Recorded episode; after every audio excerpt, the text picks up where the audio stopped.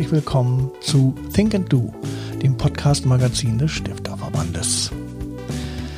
Ich bin Michael Sonnabend und ich begrüße alle recht herzlich hier zurück zu Ausgabe Nummer 10.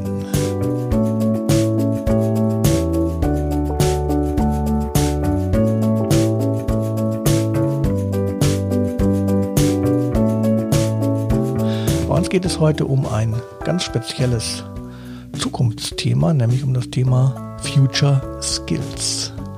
Und was es damit auf sich hat, darüber spreche ich heute mit zwei Gästen, nämlich mit Lydia Markowski und mit Veronika Mohr. Hallo. Hallo. Hi. Schön, dass wir da sein können. Ja, danke. Ja, ich bin froh, dass ihr an diesem schönen, ja, fast sonnigen Tag den Weg nach Essen gefunden habt. Ja, vielleicht ähm, stellt ihr euch zu Beginn einfach mal kurz vor, damit die Hörerinnen und Hörer ungefähr wissen, mit wem sie es zu tun haben. Ja, gerne. Ich fange einfach mal an. Mhm. Ähm, genau, Lydia Markowski. Ich arbeite bei Civis im Stifterverband. Das ist eine kleine Tochter im Stifterverband und ähm, beschäftige mich mit den Themen zum einen im Rahmen von Unternehmensengagement, Future Skills, was das bedeutet, zum anderen aber auch mit äh, Themen der Digitalisierung und wie Digitalisierung in der Zivilgesellschaft funktionieren kann. Das sind so meine beiden Schuhe. Und genau, bin als Projektleiterin in zwei Projekten bei Civis verankert. Äh, das kurz zu meinem Hintergrund. Ja, ich bin Veronika Mohr und ich arbeite seit Juli als Projektmanagerin bei Civits und eben auch mit Lydia zusammen in dem Projekt Future Skills durch Engagement. Und äh, das ist auch mein Fokus, eben Future Skills, neues Arbeiten, Zukunft der Arbeit ist mein thematischer Fokus. Gleichzeitig werde ich im Stifterverband auch ein bisschen Design Thinking Workshops geben. Genau, das ist mein Hintergrund. Sehr schön, vielen Dank. Ja, vielleicht wollen wir noch mal ganz kurz auf ähm, Civits eingehen. Civits steht für? Genau, Civits steht für Zivilgesellschaft in Zahlen. Ein etwas sehr sperriger Begriff, aber äh, genau und ist äh, eine Tochter vom Stifterverband, auch dort verankert. Und wir beschreiben uns selbst als Think and Do Tank. Also genau. zum einen beschreiben wir uns, glaube ich, über die Köpfe, die bei uns sind. Äh, viele starke Köpfe mit starken Themen. Äh, welche Themen, Veronika, decken wir so ab bei CIUS? Oh, ein ganz breites Spektrum. Das geht von, äh, was wir organisierte Zivilgesellschaft nennen. Das mhm. heißt, ähm, Vereine, Stiftungen und Co. Und im Prinzip ja Grundlagenforschung dazu. Wie viele gibt es davon in Deutschland? Was machen die eigentlich? Für, was bedienen die für Themen? Wie sind die aufgestellt? Hin zu Digitalisierung, insbesondere der, der ähm, Entschuldigung, Zivilgesellschaft, dann aber auch Thema Unternehmensengagement, wie engagieren sich die, die Unternehmen in Deutschland eigentlich gesellschaftlich. Äh, da haben wir den CC-Survey und so. Also es ist wirklich ein breites Spektrum, aber was uns am Ende vereint, was der Kit zwischen uns ist, ist unsere Zielgruppe, nämlich die Zivilgesellschaft. Mhm. Ja. Okay, also richtig breit aufgestellt. Ähm, es geht nicht nur sozusagen darum, zahlenmäßig zu erfassen, was da passiert ist, was da passiert, sondern eben auch sozusagen neueste Entwicklungen zu begleiten. Genau, ja. Wenn ich das richtig ja. verstanden habe. Ja. Okay, wie lange gibt es Civit schon? Civit, äh, ich, So, jetzt äh, atmen wir erstmal alle tief durch. ähm, ich glaube, ausgegründet seit drei Jahren jetzt. Ja, genau, mittlerweile drei Jahre. Ne? Genau, aber und es ist ja, Civis ja gestartet mit dem Civis Survey und den gibt es ja schon viel genau, länger. Genau, das war ursprünglich ein Projekt im Stifterverband genau. und dann ist das zu einer Geschäftsstelle geworden mhm. und dann irgendwann wurde es ausgegründet vor drei Jahren. Genau. genau ja. Naja. ja, ich erinnere, mich ganz gut an diese Frühzeiten. Genau, das war, glaube ich, ein Projekt, was mit Bertelsmann zusammen genau. und ähm, noch einem weiteren Partner, der mir mhm. aber jetzt gerade nicht präsent ist, ähm, ins Leben gerufen wurde. Genau. Ja, ähm, so sieht man mal, wie im Stifterverband manchmal auch aus kleinen Dingen äh, dann größere werden. Mhm. Ähm, und äh, wie sozusagen die Zeiten ähm, das befeuern, äh, dass äh, Projekte dann auch immer größer werden. Mhm. Ja, äh, schön. Das war also Ziwitz und heute wollen wir ähm, ein wenig über Future Skills sprechen und ich glaube, wir müssen mal vorab ein bisschen klären, was Future Skills eigentlich bedeutet. Also äh, von welcher ja. Future sprechen wir eigentlich? Ähm, was, was für Skills braucht man da und wer braucht die eigentlich? Ne? Und, und, vor allem, vielleicht, das ist wahrscheinlich die schwierigste Frage, und warum braucht man die mhm. eigentlich? Mhm. Ne? Äh, das waren jetzt viele Fragen, ich gebe es zu. okay, äh, ich, ich versuche mal den, den mhm. ersten Start mit einer Antwort. Uh, Future Skills ist ja ein sehr, sehr sperriger Begriff und auch so ein Buzzword, was irgendwie jetzt in aller Munde ist sind es wirklich Future Skills oder sind es schon die heutigen ne, Skills? Sind es schon Present Skills, die wir brauchen? Äh, von meiner Seite aus würde ich sagen, ja, wir brauchen die Skills schon heute. Und welche Skills brauchen wir heute? Das sind zum einen natürlich diese ganzen digitalen Skills. Wir befinden uns in einem gesellschaftlichen Wandel. Die Digitalisierung ist, ist angekommen und wird unser Art und Weise, wie wir lernen, wie wir leben, aber wie wir eben auch arbeiten, verändern. Und dafür brauchen wir neue Fähigkeiten, mhm. Schlüsselkompetenzen. Äh, und das sind, wie ich gerade meinte, so zum einen die digitalen Skills, ähm, ganz Und auch ganz spezifische IT-Skills natürlich, Genau, diese ne? Also wie gehe ich mit Daten um und so. Und mhm. ähm, worauf wir aber eher den Blick legen wollen, mhm. sind äh, diese auch wieder ein Buzzword, Soft Skills, mhm. äh, die aber gar nicht so soft sind, sondern sehr, sehr relevant äh, für, für das Arbeiten und wie Teams zusammenarbeiten können in New Work und in solchen Konstellationen. Und das sind zum Beispiel Empathie, äh, Anpassungsfähigkeit, ja. Kollaboration und all diese Skills, die ArbeitnehmerInnen von morgen und auch heute benötigen. Genau, und was wir halt da als besonders wichtig erachten, warum wir sagen, das ist mehr als jetzt nur die Soft Skills, die gar nicht so weich sind, eben wie sie vielleicht klingen, ist, dass die alle brauchen. Dass das keine Spezialisten Skills sind, die jetzt eine bestimmte Zielgruppe nur bräuchte, wenn wir jetzt an Data Science denken mhm. oder ähm, IT-Engineers oder solche Menschen, sondern das sind, ja, das sind Kompetenzen, die wir alle brauchen, um in Zukunft in neuen Organisationsformen eben erfolgreich zusammenarbeiten zu können. Mhm. mhm. Genau. Und warum, vielleicht noch die Frage zu beantworten, warum brauchen wir die, ist ganz klar, was beobachtet wird. Äh, es findet Wandel und Veränderung durch die Digitalisierung statt. Ich glaube, das ist äh, die Problemstellung in Anführungsstrichen, von der wir ausgehen. Und das hat halt verschiedene Konsequenzen, Konsequenzen die sich mit sich mhm. zieht. Fachkräfte, die sich verändern müssen oder Arbeitsprofile, die sich verändern. Genau. Ne? Ähm, Stellen werden wegfallen, dafür werden neue Arbeitsstellen entstehen. Genau. Und das sind alles Herausforderungen und Probleme in der Gesellschaft, denen sich die Gesellschaft stellen muss. Mhm. Mhm. Genau, und vor allem, ich glaube, eine ganz wichtige These dahinter ist auch, dass es ja nicht ein Wandlungsmoment ist und dann ist die Wandlung vollzogen, ja. sozusagen, genau. mhm. sondern dass es sich, dieser Wandel sich kontinuierlich äh, weiter fortführen wird. Ne? Und deswegen ist es eben wichtig, dann anpassungsfähig zu sein, kreativ zu sein, agil zu sein, um immer wieder mit neuen Kontexten, mit neuen Herausforderungen, Anforderungen an einen selbst umgehen zu können. Mhm. Und das sehen wir jetzt ja schon, dass sich eben neue Organisationsformen bilden, dass überlegt wird, wie können wir zum Beispiel Silos, Abteilungen, die sehr alleinstehend funktionierende Organisationen aufbrechen? Wie können wir da mehr Zusammenarbeit zwischen den verschiedenen Abteilungen, Organisationen ja, ermöglichen. Und allein dafür braucht es dann schon solche, ähm, solche Fähigkeiten, solche Kompetenzen. Und deswegen sagen wir ganz klar, das sind eben nicht eigentlich, auch wenn wir von Future Skills sprechen, gar nicht die Future Skills, sondern das sind hm. die, die wir schon ab heute brauchen. Okay. Ja. Die Frage, die sich mir noch stellt, ist, ist, ist das denn, oder die Erarbeitung solcher Skills oder die Aneignung solcher Skills, das kann ja nicht sozusagen ähm, in, in die Hände des, des Individuums, des Einzelnen gelegt sein, ähm, vielleicht auch, mhm. ja, ähm, aber äh, was bedeutet das denn sozusagen fürs Bildungssystem, fürs Ausbildungssystem? Wie, wie mhm. muss sich das denn wandeln? Das wie, das mhm. höre ich ja da raus, das muss ja. sich ja wandeln. Mhm. Äh, was müssen wir denn tun? Genau. Wo beginnt das denn? Im Kindergarten schon oder in der, in der Schule? Mhm. Oder? Ja, mit Sicherheit beginnt das in der Schule. Ne? Also so ähm, ist es sinnvoll, so, ja, auch bestimmt schon im Kindergarten. Im Kindergarten ja. sogar schon, ja. Mhm. ja. also ist es sinnvoll, nee, wenn ich jetzt nochmal auf die Schule zu sprechen mhm. komme, ist es sinnvoll, dass wir als Individuen im Klassenraum sitzen und sozusagen Einzelbewertungen kriegen und uns nach vorne ausrichten auf die Lehrperson, auf die Lehrkraft, wenn wir eigentlich später dazu äh, bewegt werden sollen, im Team zu arbeiten, gemeinsam den Erfolg zu erreichen, nicht als Einzelperson und so weiter. Ne? Also so, welche Verhaltensmuster werden schon in der Schule angelegt, die dann vielleicht später mhm. in der heutigen Welt, wie wir in Unternehmen oder in anderen Organisationen auch zusammenarbeiten, eher behinderlich sein können. Mhm. Gleichzeitig muss man natürlich auch fragen, eben wenn man systemisch angehen will, dann muss man auch fragen, was ist denn mit den Leuten, die eben nicht mehr im Ausbildungssystem sind, sondern die heute schon im Job stehen, weil die mhm. muss man ja auch mitnehmen genau. in diesem Wandel. Und mhm. da stellen wir uns eben die ganz grundlegende Frage, okay, wie kann man diese Menschen, im, im, die im Arbeitsleben stehen, mitnehmen auf einem Weiterbildungsweg im Prinzip hin zu diesen Kompetenzen. Und wir sehen da einen, ja eine Lücke im Prinzip, weil die Formate, wie bisher Weiterbildung betrieben wird, ich gehe für drei Tage in eine Fortbildung, mhm. lerne was, nehme das eventuell mit nach Hause. Wenn ich es dann anwenden kann, kriege ein mhm. Zeugnis. Mhm. Mm, dafür vielleicht nicht mehr so gut funktionieren, wenn wir eben über solche schlechter, ja, vielleicht auch messbaren momentan noch mhm. äh, Fähigkeiten wie eben Kreativität, Agilität, Kollaborationsfähigkeit sprechen. Mhm.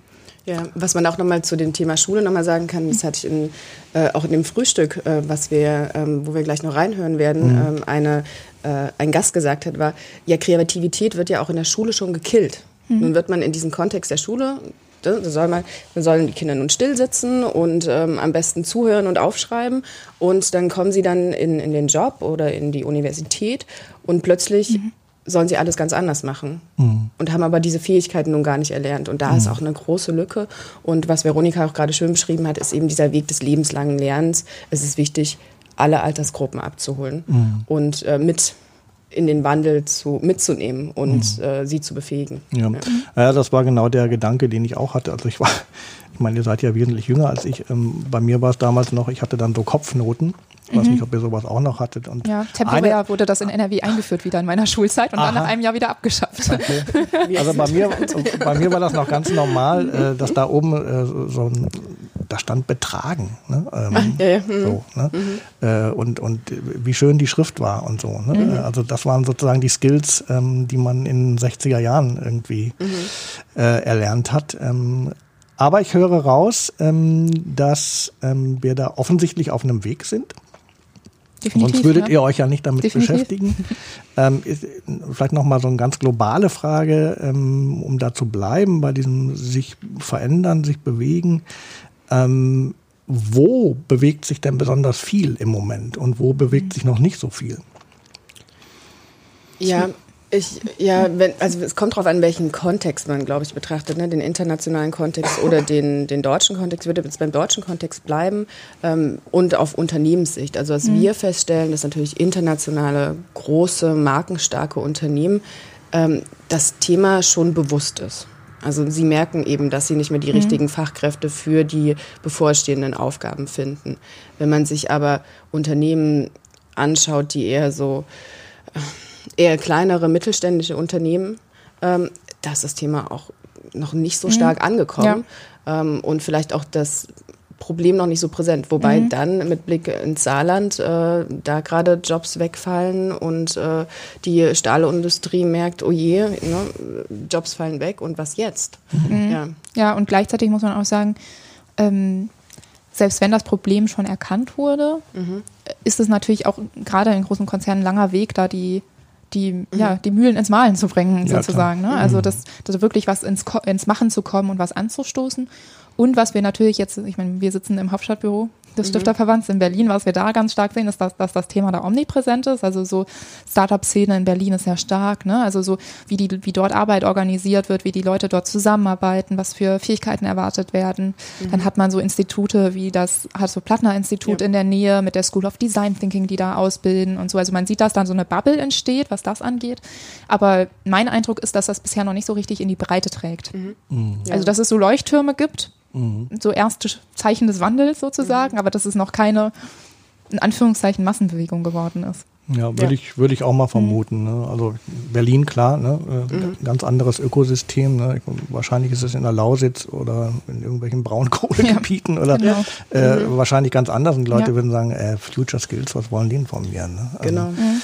Äh, also da ist wahrscheinlich dann doch noch ein, ein weiter Weg. Ne? Ja. Ja, wobei die, die Herausforderung, denen sich bald alle stellen müssen, die schneller kommt, als man denkt, glaube ich. Ja, ja. ja auch ja. das ist wahrscheinlich schon mhm. da. Ne? Also der Fachkräftemangel wird ja nun mhm. auch schon seit Jahren mhm. beklagt und ähm, so richtig was passiert ist ja leider auch noch nicht. Ne? Nee, genau. das stimmt. Mhm. Aber umso glücklicher sind wir im Prinzip, dass wir ein paar Unternehmen haben, die sich mit uns auf den Weg gemacht haben und eben zu gucken, okay, wie können wir denn unseren Mitarbeitenden denn diese Future Skills vermitteln? Wie können wir die in diesen Schlüsselkompetenzen schulen? Mhm. Und was wir uns da angucken als einen Lösungsweg ist tatsächlich, um zu schauen, okay, was sind denn neue Weiterbildungsformate, die man nutzen kann? Vielleicht ein bisschen unorthodoxe Weiterbildungsformate, wo kein Zertifikat am Ende mhm. rauskommt. Ähm, da gucken wir uns an, wie können wir denn Engagementformate dafür nutzen? Also mhm. so, das ist ein Thema, das eigentlich eben stärker aus dem zivilgesellschaftlichen Sektor kommt, Lernen durch Engagement. Lernen durch Ehrenamt. Und ähm, es gibt ja doch viele Unternehmen, die sich eben gesellschaftlich engagieren, die Projekte haben in dem Bereich.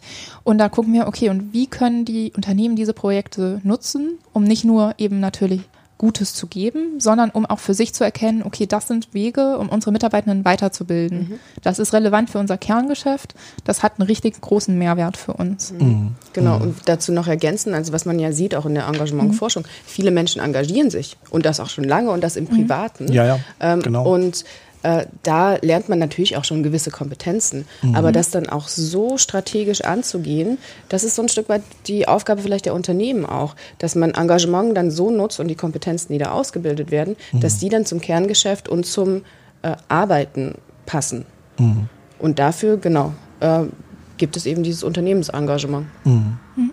Also verstehe ich das richtig? Die Unternehmen nutzen das freiwillige Engagement von Mitarbeitern, aber auf der anderen Seite versuchen sie auch, das, die Skills noch zu, äh, wie soll man sagen, zu pushen, indem mhm. sie selber sich engagieren als Unternehmen und sozusagen die Mitarbeiter mitnehmen auf diesem Engagementweg, oder? Genau, ja, also mhm. man kann sich das so vorstellen, jetzt mal ein bisschen konkreter zu werden. ja. ähm, wenn jetzt ein Unternehmen sagt, okay, wir haben hier ja eigentlich echt ein breites Spektrum an Fähigkeiten bei uns im Haus. Ne? Also unsere Leute sind top ausgebildet. Mhm. Warum können wir nicht diese Fähigkeiten auch Non-Profit-Organisationen, Vereinen, die in unserem Umfeld agieren, vielleicht zur Verfügung stellen. Und dann fangen sie an, vielleicht ein Projekt zu machen mit denen, wo die äh, Mitarbeitenden projektbasiert eben eingebunden werden, mhm. wo sie zum, weiß ich nicht, zum Beispiel, sagen wir mal, es gibt einen Sportverein, so, und der Sportverein hat ein Problem mit seinem Marketing und dann sitzt da ein mhm. Unternehmen daneben, die sind richtig stark im Marketing und die schicken dann ihre Marketingleute rüber zum Verein, stellen die dafür frei in der Arbeit, also ne, in der mhm. Arbeitszeit dürfen die das dann machen, mal für eine Woche, für zwei, vielleicht auch für länger regelmäßig.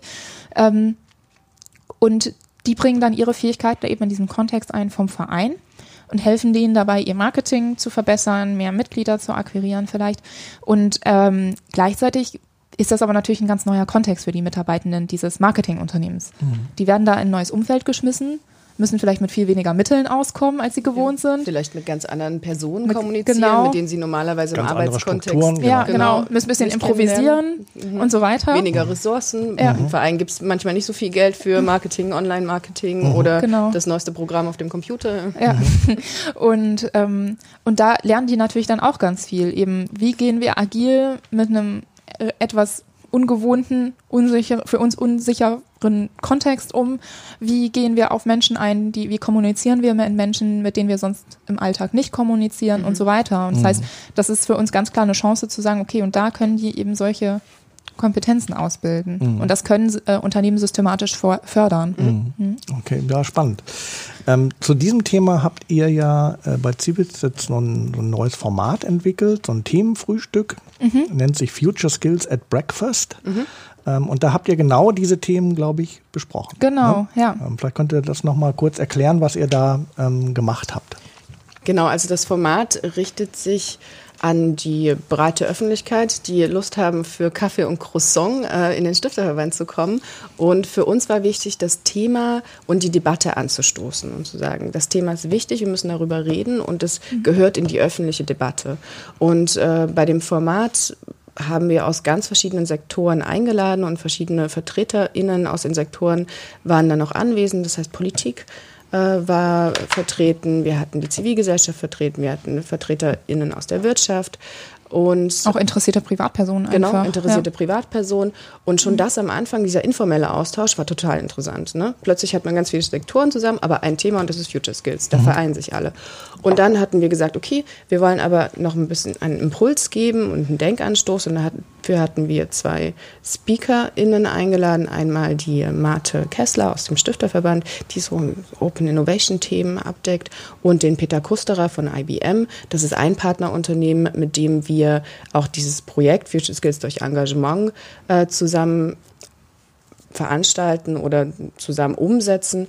Äh, genau, die anderen Unternehmen, also insgesamt acht an der Zahl, könnten wir ja dann äh, verlinken in, mhm. den, in den Notes, äh, ja. wer da nochmal reinschauen Packen möchte. Wir die Show genau. Ja, genau. Ja. Und unseren Partner Fraunhofer. Genau, genau. Mhm. Und in Kooperation mit dem Fraunhofer CERI, die auch so die Innovationsexpertinnen sind.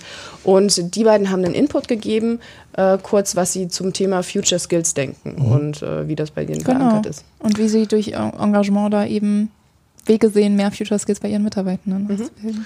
Ja, wir haben so ein paar ähm, Ausschnitte aus der Veranstaltung. Ähm, vielleicht hören wir da mal kurz rein. Ja. Ähm, als erstes würden wir mal die Marte Kessler hören. Mhm. Mhm. Und ähm, dann hören wir mal, was sie so auf der Veranstaltung gesagt hat da mein Thema und meine Leidenschaft natürlich Innovation ist und offene Innovation, würde ich aber sagen, ich würde es ein bisschen weiter denken. Also ich glaube, wir brauchen vor allem ein neues Mindset und eine Haltung, wo wir sagen, ja, wir sind bereit, uns zu öffnen, auch zu verändern und auch äh, flexibel auf Veränderungen zu reagieren.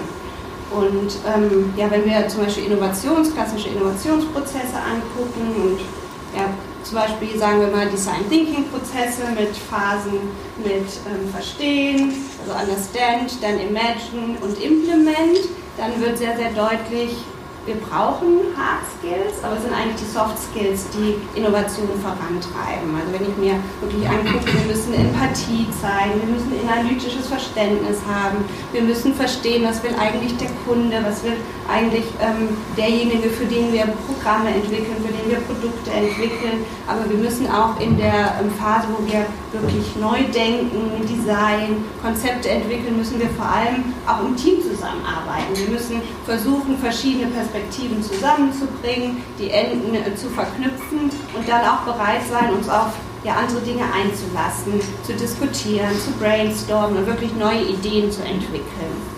Und dann in der Implementierungsphase würde ich sagen, geht es ganz stark darum, wieder alles zusammenzubringen, also auch wieder ein analytisches Verständnis, aber dann ähm, vor allem auch ähm, zu überlegen, ja, wie können wir ein, ähm, ja, eine Iteration schaffen. Also testen, testen, testen. Und da müssen wir dann aber auch bereit sein und den Mut haben, dass vielleicht auch nicht äh, alles klappt. Oder dass wir was testen und sagen, nö, wir wussten das nicht vorher. Wir müssen äh, vielleicht nochmal ganz neu denken und nochmal ganz neu starten. Und ähm, das sind so die Future Skills, die ich für relevant halte. Ja, soweit Marte Kessler. Wir brauchen ein neues Mindset sagt ja. sie. Mhm. Ja, total spannend und äh, auf jeden Fall volle Zustimmung von unserer Seite. Die ganze Zeit. Ja, kräftiges Nicken. äh, äh, ja, es braucht ein neues Mindset und das ist ganz wichtig, wenn wir über diese Future Skills, die Marte ja auch gerade genannt hat, sprechen.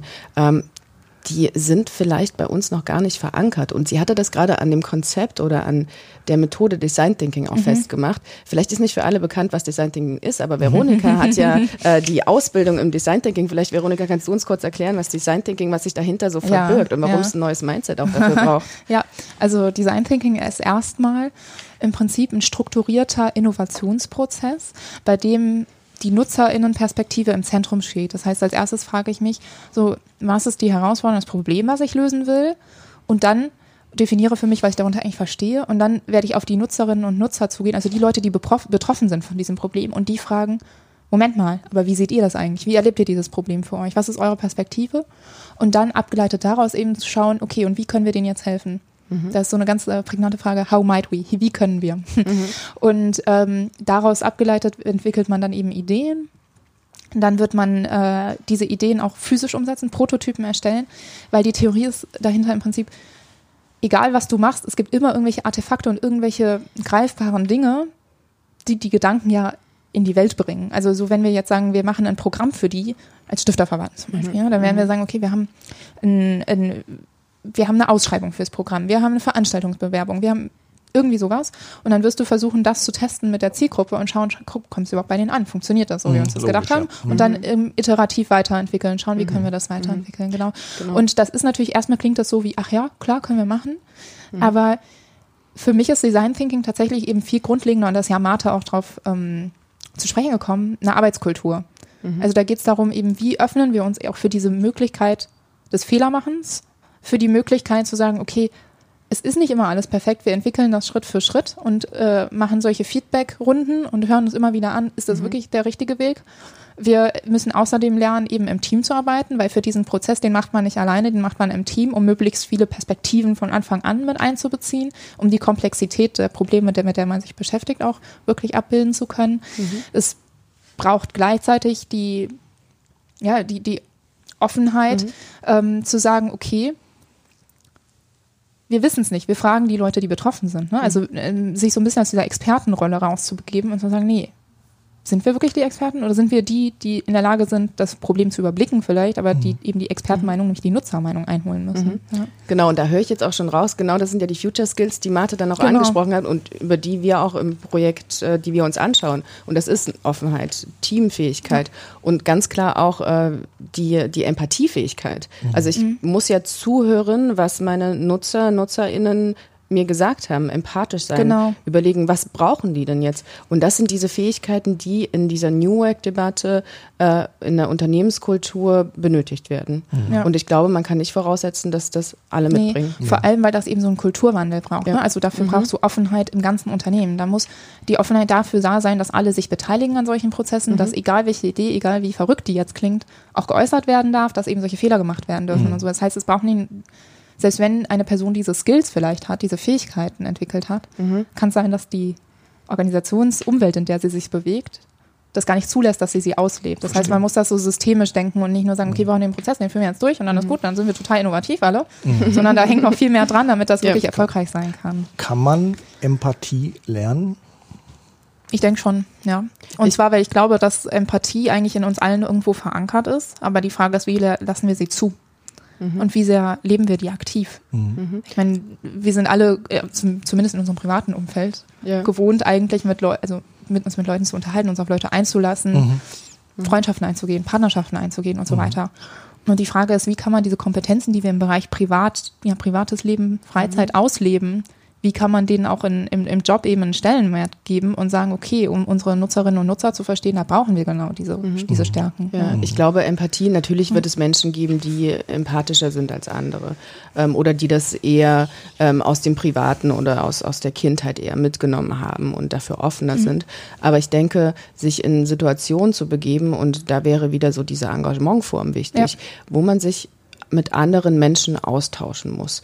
Äh, ich weiß, es gab ein Engagementprojekt, da ähm, waren Mitarbeitende von einem Unternehmen und die äh, haben sich für ähm, Menschen mit Behinderung engagiert. Und da meinte irgendwann mal einer aus dem Unternehmen, das ist das erste Mal, dass ich mich wirklich mit so einem Menschen ausgetauscht habe und verstanden habe, was denn ihr Problem ist. Und ich glaube, so ein Kontext kann Empathie fördern. Mhm. mhm. Und, und dann am Ende ja auch Innovation, ne? Aber wenn ich wirklich verstehe, was die Bedürfnisse von einem Menschen mit einer Behinderung mhm. sind, dann kann ich ja auch, wenn ich in einem Unternehmen arbeite, das auch diese Zielgruppe vielleicht mit mhm. bedienen möchte mit den Produkten, besser verstehen, was wir eigentlich für ein Produkt herstellen müssen, damit wir diese mhm. Bedürfnisse am Ende mhm. treffen mit unserem Produkt. Ja. Ich könnte mir vorstellen, dass das auch was mit veränderten Unternehmensstrukturen zu tun mhm. hat. Ähm, Stichwort Hierarchien. ne? Ja, ja so, ne, definitiv. Ne, also kennen wir alle, ne? Ja. Irgendwie äh, so das Bild des Chefs, der völlig empathielos ist ne? Mhm. und einfach nur von oben nach unten durchdrückt. Mhm. So, ne? Mhm. Ähm, das vermute ich mal passt nicht mehr in die neue Welt. Ne? Genau, da war auch vom äh, Peter Kusterer ein Impuls beim Frühstück. Und äh, die Frage war da, äh, geht es bottom-up oder ähm, andersrum her auch? Mhm. Und es braucht beides. Mhm. Also es muss diese Bottom-up-Bewegung geben, mhm. es muss durchlässig sein, aber ähm, das New Leadership-Thema und die Führungsebene muss davon überzeugt ja. sein, dass das der Weg ist, den man gemeinsam geht. Ja. Man muss da auch den Support, die Unterstützung bekommen mhm. von den führenden Personen.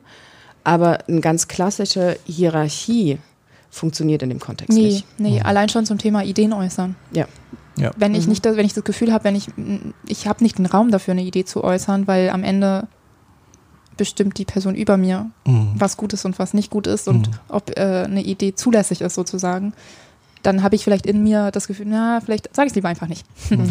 Und das, das ist natürlich nicht gewünscht, sondern man soll ja alle Ideen äußern, um am besten die beste da rausholen zu können. Ja, klar. Ja. ja. klar. Genau, aber vielleicht können wir auch einfach in den Mitschnitt mal reinhören aus dem Frühstück von Peter Kusterer. Okay. Können wir gerne ja. machen. Ja. Ja, dann spiele ich mal den Peter ein.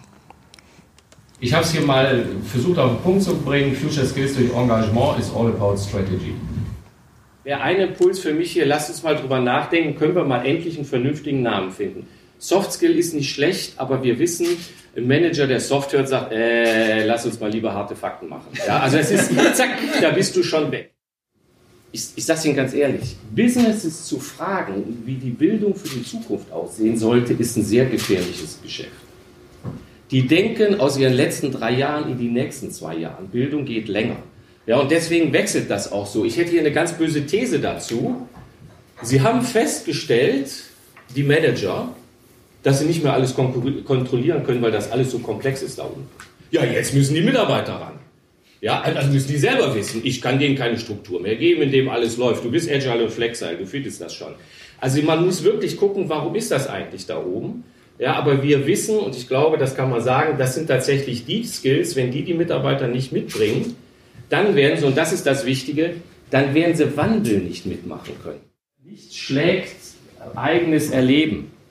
Also, ich weiß nicht, ich bin ja so groß geworden, ja, da haben wir natürlich auch Teamworkshops gehabt. Ja, sind wir in den Schwarzwald gefahren, haben Wetterplanübungen gemacht, sind rausgegangen, war toll, eine super Woche. Ja, dann sind wir nach Hause gegangen, fanden das alles toll und haben alles wieder so weitergemacht wie bisher.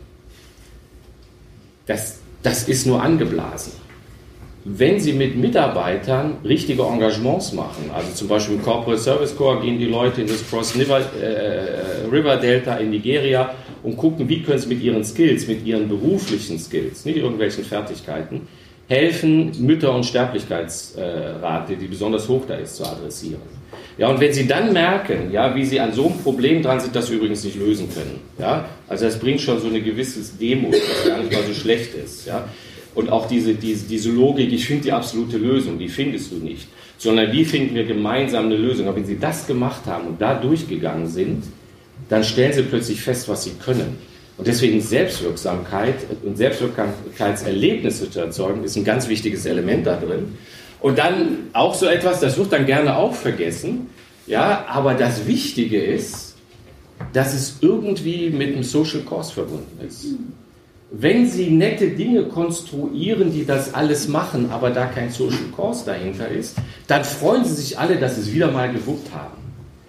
Wenn Sie tatsächlich ein gesellschaftliches Thema adressieren, gemeinsam, entsteht ein Bonding zwischen den Leuten und ein, ein, wie soll ich sagen, eine Emotion, die damit verbunden ist, die viel, viel tiefer wirkt. Ja,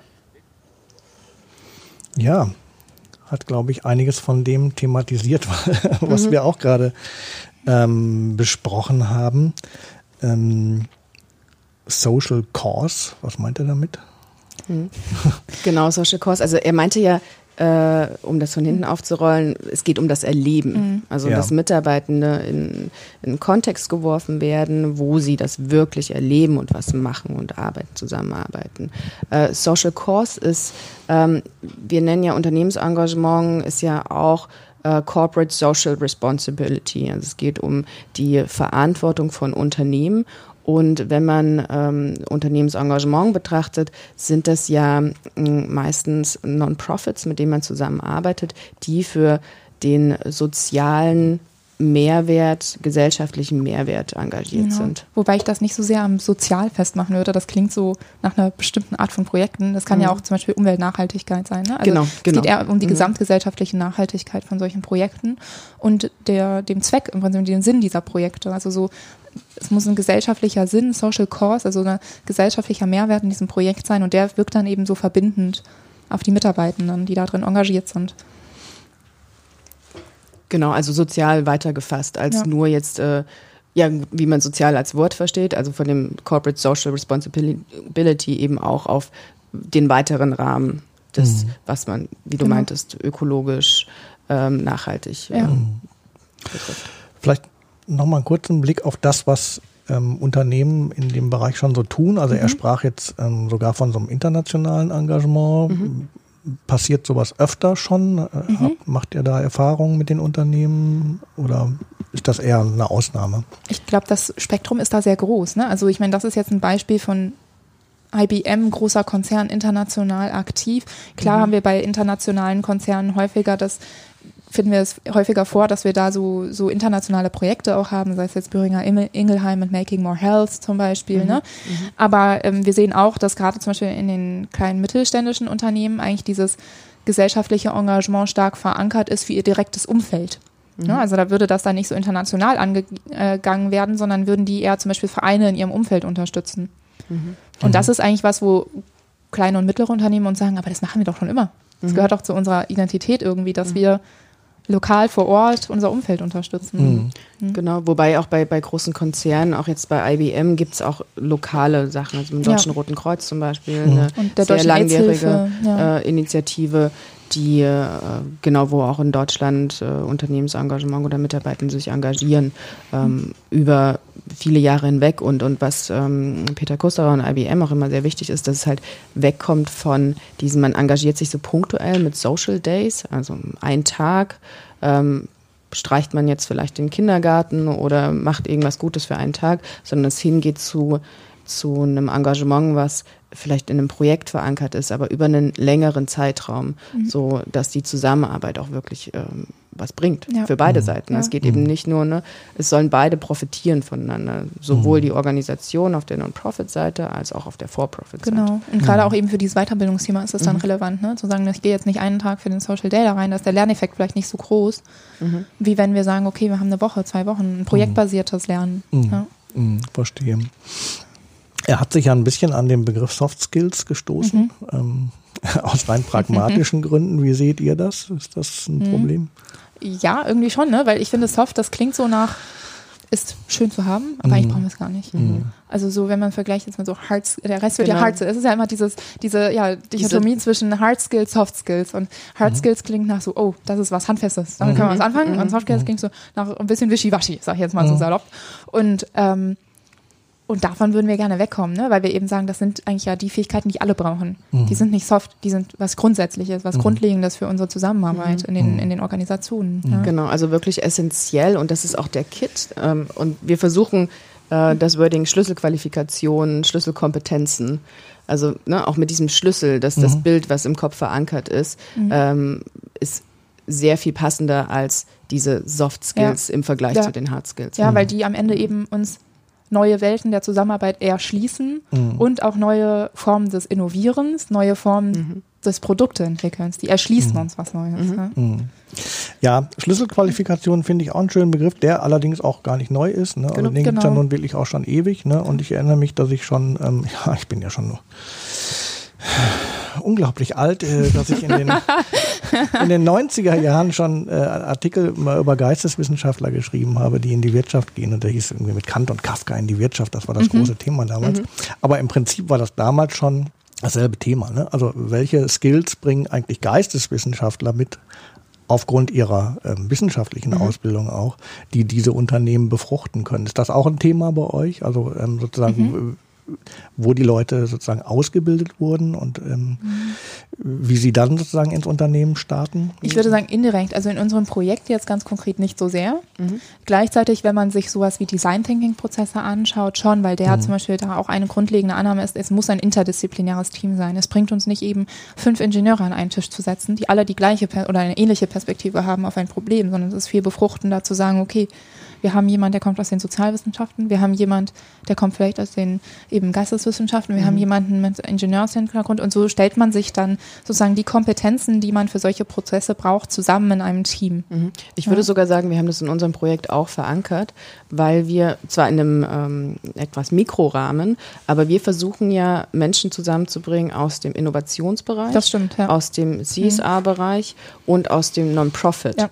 Ähm, also wir machen das vielleicht nicht an den Ausbildungsorten fest, aber an den Funktionen, die sie im Unternehmen mhm. haben. Mhm. Und ganz oft ist die Kommunikation oder die Arbeit zwischen diesen Abteilungen gar nicht so hoch ja. und der Austausch. Und es mhm. braucht ähm, auch zwischen Menschen und die in der Innovation arbeiten. Und so ein ganz klar, ich meine, Innovationsfokus, manchmal versteht man nicht, was sie sagen. Äh, dann die CSA-Leute, die reden jetzt über Engagement und das. Ne? Mhm. Da braucht es Übersetzungsleistung auch zwischen mhm. diesen. Mhm. Ähm, genau. Und ich glaube, das ist ganz wichtig, weil man dann zusammen die Eindrücke und, und die Perspektiven zusammenbringt und wirklich was mhm. ähm, genau am gesellschaftlichen genau. Bedarf äh, produziert ja. oder ähm, ja Genau. Mhm. Genau, und da würde ich noch hinzufügen und außerdem ja auch Branchen, ne? also weil mhm. wir mit Unternehmen ja. aus ganz verschiedenen Branchen zusammenarbeiten. Genau, ja. Und das mhm. ist natürlich auch für die ein spannender Einblick. So wie organisieren andere Unternehmen in anderen Branchen Innovation und, und Engagement? Mhm. Wie, wie, läuft das denn mhm. im Vergleich zu also Softwareunternehmen versus ja, Pharma versus ähm, Einzelhandel und so weiter. Automobil. Ja. Automobilbranche, ja. Mhm. Wir haben ja über ähm, Mindset, Änderung des Mindsets, äh, Wandel der Kultur in den Unternehmen gesprochen. Das Thema Diversity spielt wahrscheinlich auch eine wichtige Rolle. Ne? Ja, natürlich, weil, also, und, und Diversität jetzt, also als, als, wie soll man sagen, als sehr vielschichtiges äh, Phänomen begriffen, nicht nur als Diversität der Perspektiven, was jetzt den Ausbildungshintergrund angeht, meinen fachlichen Hintergrund, sondern auch Diversität der Lebensläufe, dieser Diversität der kulturellen Herkunft, Diversität der Geschlechter und so weiter. Also mhm. so mh, die Annahme bei solchen eben Innovationsprozessen, Design Thinking und Co. ist, je mehr Perspektiven, desto besser. Mhm. Ja. Mhm. ja, klar.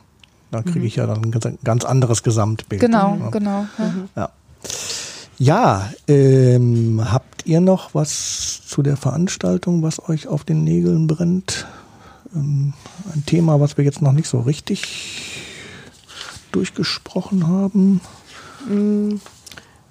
Ähm, vielleicht, ja, vielleicht noch einen Satz, den, mhm. äh, den Marte auch am Ende gesagt, ja. gesagt hat. Äh, den fand ich auch ähm, zum Schluss sehr, sehr passend. Und, und sie sagte, Future Skills sind äh, wie ein Muskel. Den muss man trainieren und mhm. der muss wachsen. Mhm. Ein schönes und Bild, ja. genau, ja. und genau so ist es. Also es ist jetzt nicht was, was wir in einem Sprint erledigen können. Und wir werden jetzt nicht alle Arbeitnehmenden auf dieser Welt innerhalb von einem halben Jahr die neuesten Future Skills den, in Weiterbildungsmaßnahmen mitgeben können. Und es wird ein Marathon sein, mhm. den wir zusammen bestreiten. Und äh, dieser Muskel wird trainiert über lange, lange Zeit. Und ich glaube, das ist wichtig, äh, auch für alle immer mitzunehmen. Zu sagen, mhm. wir bewegen uns jetzt, wir sind gestartet und jetzt müssen wir lange ja. weiterrennen, um unsere Muskeln so lange zu ja. trainieren, dass wir mhm. den Marathon bestehen. Mhm. Ja, und genau deswegen erscheint uns das so sinnvoll, das an was anzudocken, so richtig, was die Unternehmen ja eh schon machen, nämlich Engagement. Mhm. Was okay. dann nachhaltig ist, was mhm. eh schon da ist. Ja, ich würde sagen, das waren doch zwei ähm, schöne Schlussworte. Vielen Dank äh, bis hierhin. Ich glaube, das waren ähm, interessante Einblicke in das Thema Future Skills. Vielleicht können wir das ja irgendwann nochmal ähm, vertiefen, was wir mit Sicherheit machen werden. Wir werden nochmal sprechen über ein Future Skills Thema, aber dann unter einem etwas anderen Zuschnitt. Genau, das, das kommt stimmt, dann, ja. Das kommt dann demnächst. Genau. Aber bis hierhin erstmal vielen Dank euch beiden. Ja, ja schön, Dank. dass wir da sein konnten. Ja, hat Spaß gemacht. Genau. Danke. Bis zum nächsten Mal.